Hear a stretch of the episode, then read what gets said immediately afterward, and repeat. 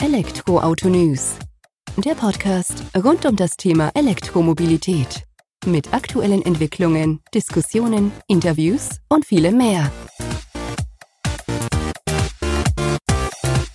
Servus und herzlich willkommen bei einer neuen Folge des Elektroauto-News.net Podcast. Ich bin Sebastian und freue mich, dass ich heute Stefan Herr zu Gast habe von Evercharge, einem Unternehmen der E.ON Group Innovation, welches sich darauf spezialisiert hat, die Verfügbarkeit von Ladepunkten zu erhöhen. Und wie erreicht man das? Über AI, über Massendatenverarbeitung, über künstliche Intelligenz. Und das aber alles, ohne dass es der Endnutzer, also der E-Autofahrer in end, äh, schlussendlich merkt. Und das ist eben der Mehrwert, den man jetzt auch im Moment am Markt braucht, um eben mit dem Aufschwung der E-Mobilität über den Mehrabsatz von Fahrzeugen auch die passende Ladeinfrastruktur immer und möglichst oft zur Verfügung zu stellen. Wir gehen direkt rein ins Gespräch mit Stefan. Viel Freude damit. Servus Stefan, vielen Dank, dass du heute die Zeit nimmst, dass wir uns ein wenig über das Thema E-Mobilität natürlich hier bei uns im Podcast unterhalten können. Im Speziellen über Evercharge, ein Unternehmen aus dem E.ON-Konzern, Verbund. Da wirst du uns gleich ein Stück weit drüber aufklären. Bevor wir da allerdings eintauchen, stell dich doch gerne mal selbst unseren ZuhörerInnen vor und verliere schon mal die ersten paar Worte über Evercharge, dass wir wissen, worum es heute geht. Hallo Sebastian, äh, vielen Dank für die Einladung. Ähm, mein Name ist Stefan Herr. Ich habe ähm, bereits die Anfänge der Elektromobilität damals noch zu RWE-Zeiten mit begleitet. Ähm, und da haben wir Technologien mit Partnern entwickelt, die eigentlich bis heute noch Bestand haben. Und insbesondere mit diversen Kollegen ähm, haben wir den Grundstein dafür gelegt, was heute Plug and Charge ist. Ähm, ich habe weitere Stationen im Technologie- und Produktmanagement gemacht und meinen Fokus dann auf Innovationen gelegt und bin ähm, seit mehreren Jahren jetzt in der E.ON Group Innovation aktiv, ähm, die innovative Themen rund um Energie bündelt ähm, und ähm, die Kollegen im Tagesgeschäft unterstützt. Und ähm, bin seit der ersten Idee äh, verantwortlich äh, für das Projekt, äh, über das wir heute sprechen, Evercharge. Und äh, darf es mir jetzt seit äh, einem Monat gesamthaft als CEO leiten. Sehr spannend. Jetzt hast du ja eben auch schon gesagt, okay, die E.ON Group Innovation eben für diese Innovationsthemen, die dann getrieben werden. Und wir haben ja aber auch noch die E.ON Drive und E.ON Drive Infrastructure. Vielleicht kannst du uns die auch noch ein Stück weit einordnen, abgrenzen von dem Geschäftsfeld, wo du unterwegs bist. Ja, gerne. Ähm, das ist bei Konzernen immer schwierig. Sie sind immer sehr groß und verschachtelt und es ist immer gut zu verstehen, ähm, dass E.ON auch an mehreren Stellen äh, für die Elektromobilität aktiv ist. Wir haben zum einen ähm, die E.ON Drive, die kümmert sich um das rund um das Laden zu Hause und am Arbeitsplatz, bündelt das in Lösungen für die Kunden und das kann man auch heute bestellen. Um den Aufbau und Betrieb von öffentlicher Ladeinfrastruktur, also alles, was wir ähm, an AC öffentlich sehen oder an Autobahnen, kümmert sich die Eon Drive Infrastruktur. Und dann gibt's noch die Eon Group Innovation, in dem natürlich auch Evercharge entstand. Ähm, und das ist die Innovationsabteilung. Also wir sind dafür verantwortlich, neue Trends, neue Technologien aufzuspüren und das halt für den Konzern oder außerhalb des Konzerns zu entwickeln, um die Energiewende schneller, nachhaltiger und günstiger zu machen. Ja, das hat nicht nur einen Fokus auf E-Mobility, es hat auch einen Fokus auf andere Bereiche. Und den Fokus verfolgt er jetzt ja auch in dem Fall aber tatsächlich auf E-Mobilität gemünzt mit Evercharge, was ja, so wie du eben auch gesagt hast, wo du die Gesamtverantwortung seit Juni 2023 übernommen hast. Und was macht ihr dort genau? Also was bietet ihr an? Was ist eure Lösung? Wie wollt ihr die Welt der E-Mobilität, erneuerbaren Energien einfacher, schöner, schneller machen? Ich hole mal ein bisschen aus, weil ähm, wenn man sich so die letzten Jahre anschaut, äh, Elektromobilität, äh, das äh, ja, hast du wahrscheinlich auch im Detail beobachtet. Jeder hat gefragt, wann kommen die Autos und wann kommt die Ladeinfrastruktur. Ja, und ähm, ich denke, jetzt haben wir einfach so einen ähm, Schritt erreicht, wo ich in allen Fahrzeugsegmenten einfach äh, Fahrzeuge zur Verfügung habe und ähm, das ähm, erlebt wahrscheinlich jeder, der ein Elektroauto fährt. Ich habe auch immer mehr Möglichkeit zu laden. Ja? Und äh, wir, wir waren jetzt lange in der Anfangsphase und äh, verlassen die Anfangsphase ein bisschen und ähm, das bedeutet auch, dass ähm, ein Autofahrer jetzt erwartet, dass es auch funktioniert. Ja? Und ähm, ich meine, das Thema kennt jeder. Ähm, wenn ich unterwegs bin, äh, gerade Langstrecken mache, ähm, dann ist es ähm, Verfügbarkeit von Ladesäulen ein Thema. Ja? Und Verfügbarkeit bedeutet für mich jetzt nicht, ähm, dass wir äh, einfach einen freien Ladeplatz bekommen, sondern Verfügbarkeit bedeutet für mich, dass die Ladesäulen funktionieren, die ich mir in der Route ausgesucht habe. Ähm, und ähm, ich meine geplanten Ladestops einfach ähm, zuverlässig machen kann. Und genau an diesem Punkt ähm, setzt Evercharge an wir möchten einfach erreichen, dass die Verfügbarkeit von Ladestationen zur Normalität wird. Spannende Aufgabe auf jeden Fall, die ihr euch da gesetzt habt. dass die Verfügbarkeit zur Normalität wird. Jeder, der von uns E-Auto gefahren ist, der weiß eben, dass es nicht so der Fall ist. Wie setzt ihr denn da an? Fahrt ihr da selbst die Ladestation ab? Macht ihr das technisch? Also wie kriegt ihr das umgesetzt? Es gibt zwei Möglichkeiten, also wie wir das umsetzen, ähm, ist einfach nicht verfügbare Ladesäulen vermeiden und ähm, das schaffe ich auf zwei Wege. Ich kann einfach Störungen besser und schneller beseitigen. Das ist der eine Punkt. Und äh, der zweite Punkt ist, dass es Ausfälle bereits vorhersehen kann, bevor sie passieren. Und genau das machen wir mit äh, Evercharge, äh, mit dem Einsatz von künstlicher Intelligenz. Das haben wir jetzt mehr als zwei Jahre mit äh, 15.000 Ladesäulen ähm, einfach trainiert. Und ähm, was kann eine künstliche Intelligenz einfach besser? Sie kann einfach Zusammenhänge herstellen und Muster erkennen und äh, sie kann auch äh, viel besser Prognosen erstellen, äh, wie das äh, jemand äh, machen kann, der tagtäglich äh, damit beschäftigt ist. So. Und ähm, im Prinzip ähm, nutzen wir die KI in verschiedenen Modellen. Wir haben ähm, ein neuronales Netz, ähm, das ist ähm, unser Health Index. Der übersetzt im Prinzip alle Daten, die wir haben, in einen Health Index und, und einen Zustand von Ladesäulen. Ja, also ich kann als Operator schon sehen, ähm, der Health Index ist niedrig, ich muss mich drum kümmern. Wir haben auch ähm, andere Modelle für einen Error Scan, das heißt, ähm, also ein Fehler ist ja nicht gleich ein Fehler. Ja? Ähm, es gibt Fehler, die können einmal passieren, die können auch zweimal passieren, aber trotzdem ist Laden möglich. Und es gibt einfach auch Fehler, wo Laden nicht mehr möglich ist, ähm, wenn zum Beispiel ein FI-Schalter fällt.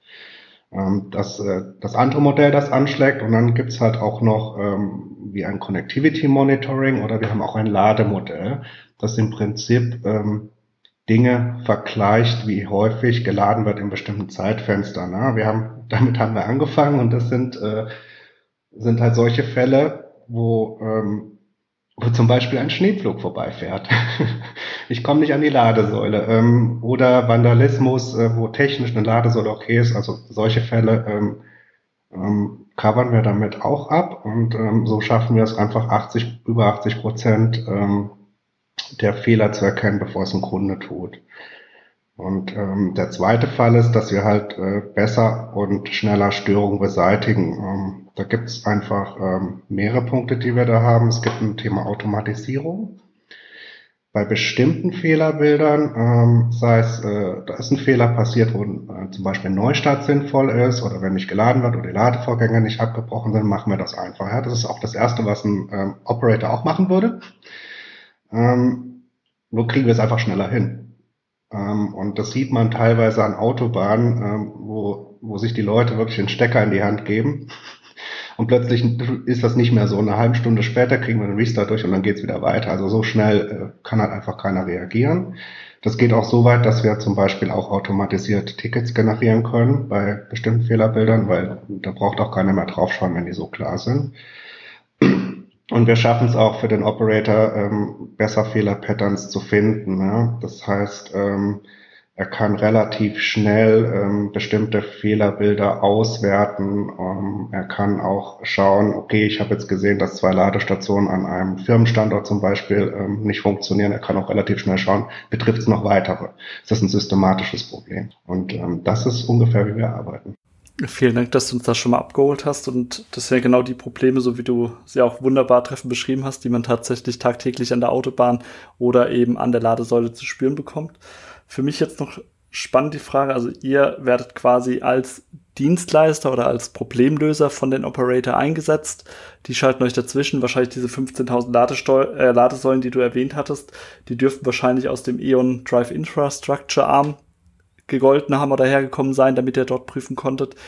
Bietet ihr das nur innerhalb der E.ON Group jetzt an oder weitet ihr das auch auf andere Operator aus, die Interesse daran haben, Evercharge-Lösungen zu nutzen? Genau, ähm, das sind äh, die Ladepunkte innerhalb des Konzerns und äh, wir haben auch schon die ersten externen Kunden drauf. Ähm, und ähm, das Interesse von E.ON ist einfach auch äh, daran, Elektromobilität erfolgreich zu machen. Und ähm, deswegen hat sich E.ON auch entschieden, das extern anzubieten.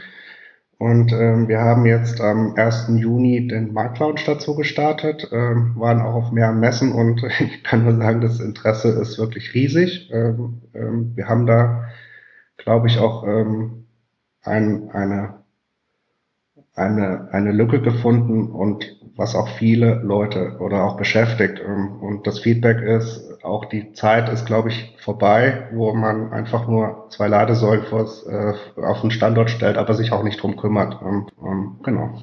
Also es ist extern verfügbar in äh, mehreren Produktvarianten, die kann ich äh, auch gerne erläutern. Für mich die Frage, die sich da halt auch stellt, warum braucht man denn jemand wie euch, der das anbietet? Weil ich gehe ja davon aus, dass die Operator eigentlich von sich aus schon das Interesse hätten, das Ganze nachzuverfolgen, dass das vielleicht nicht zu Beginn der Fall war. Aber gerade jetzt, wo wir ja doch in einem stetigen Aufschwung eigentlich sind, bei Absatz E-Autos als auch Ladeinfrastrukturaufbau, wäre ich jetzt davon ausgegangen, dass die typischen Operator von Ladeinfrastruktur das intern lösen können. Also, und jetzt sagst du mir im Endeffekt, euch werden die Türen eingerannt, um es mal äh, freundlich auszudrücken. Ähm, woher kommt das? Also, wie kannst du das erklären? Ja, ich glaube, da gibt es mehrere Gründe. Ne? Das, das eine ist, dass ähm, so eine Ladesäule einfach äh, viele Daten produziert. Ähm, das sind einfach Daten, die zwischen der Ladesäule und dem IT-Backend fließen. Ähm, und ähm, es ist halt so in der Vergangenheit so gewesen, dass ich einfach 10 oder 50 Ladesäulen betreuen muss. Ähm, und das schaffe ich noch manuell und jetzt schaffe ich es aber auch nicht mehr. Ja, und äh, wenn man mit äh, Operatoren spricht, dann sagen die auch, naja, also es ist nicht so, dass man ähm, für die doppelte Anzahl an Ladesäulen jetzt mehr Personal einstellt, sondern dass man jetzt in diesen Massenmarkt geht und möglichst effizient eine Ladeinfrastruktur bewirtschaften will. Ähm, das zweite Problem ist, dass ähm, wir momentan ähm, auch sehr reaktiv unterwegs sind. Also wir warten eigentlich, äh, bis, bis, bis jemand das ein Ticket meldet oder ähm, jemand anruft. Und oft ist es auch so, dass der Kunde es einfach vor uns weiß.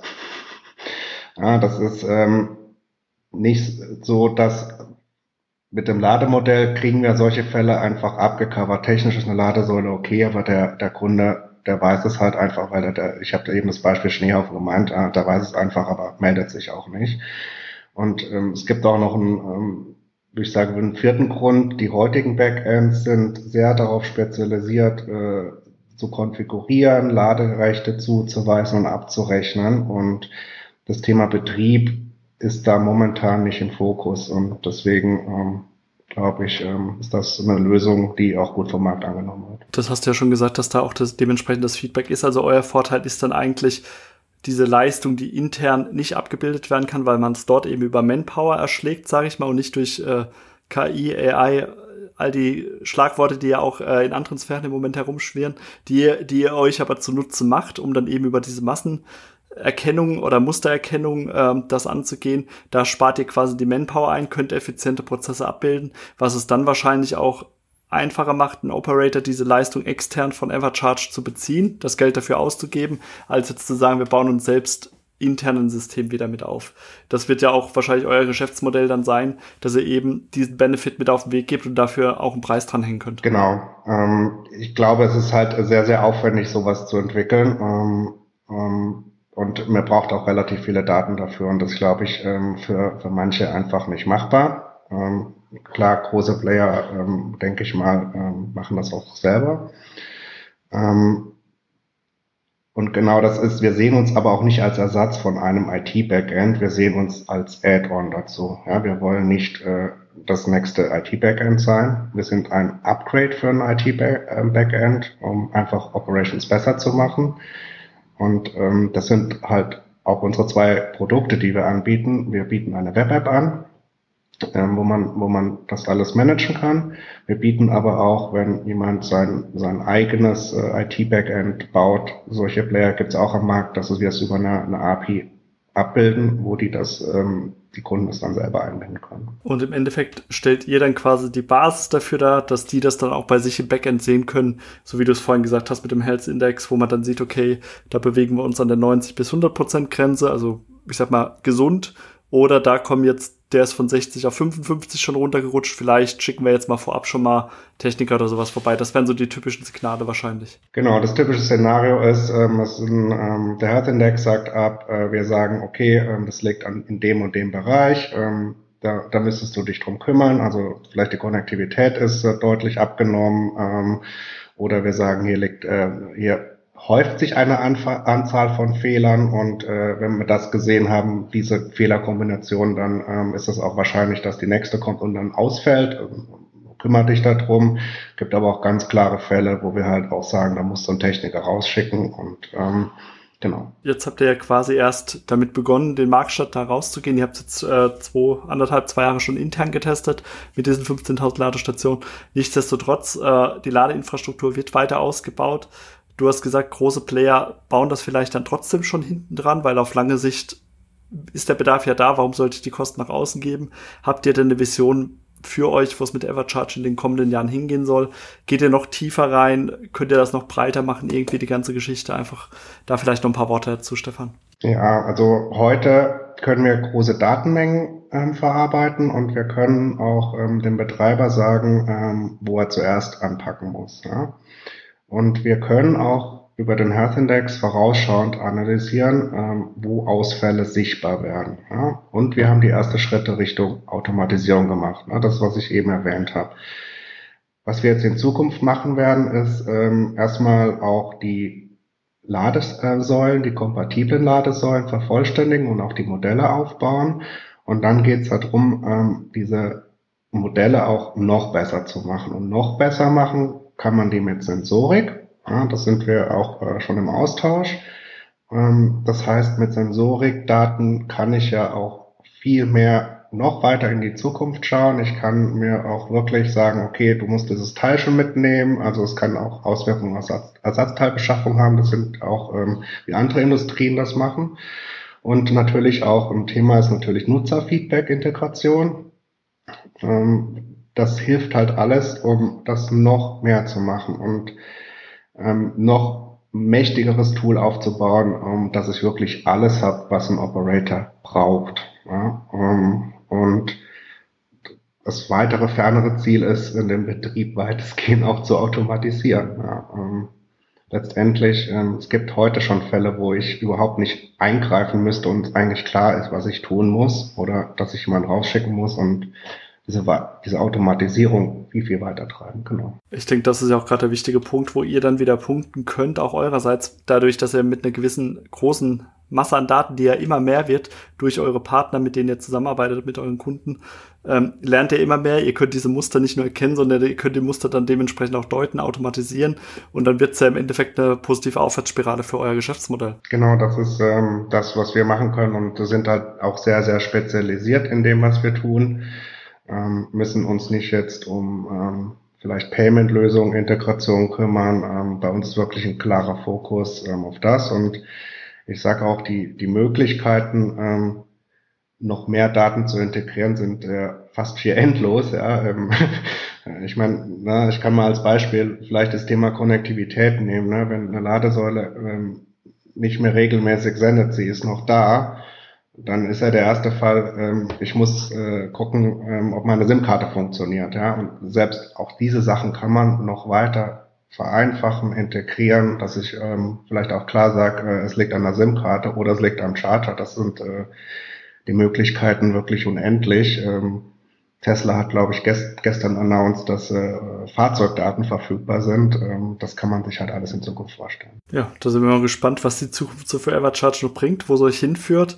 Ich sage vielen Dank an der Stelle, Stefan, für die Einblicke hinter die Kulissen sozusagen und drückt die Daumen, dass wir dann alle in Zukunft besser verfügbare Ladestationen an der Straße oder an der Strecke haben. Danke, Sebastian, für die Einladung. Es hat wirklich Spaß gemacht. Spannende Folge, die wir da mit Stefan Herr von Evercharge aus dem Eon Inno äh, Group Innovation aufgenommen haben und der damit auch nochmal so einen Blick darauf gegeben hat, was denn eigentlich hinter den Kulissen passiert, dass wir E-AutofahrerInnen denn eben auch unsere Fahrzeuge ohne Probleme laden können. Ich hoffe, dir hat die aktuelle Folge auch gefallen. Freue mich, wenn du kommende Woche wieder einschaltest, wenn die nächste Folge des Elektroauto-News.net Podcast online geht. Mach's gut, bis dahin, ciao.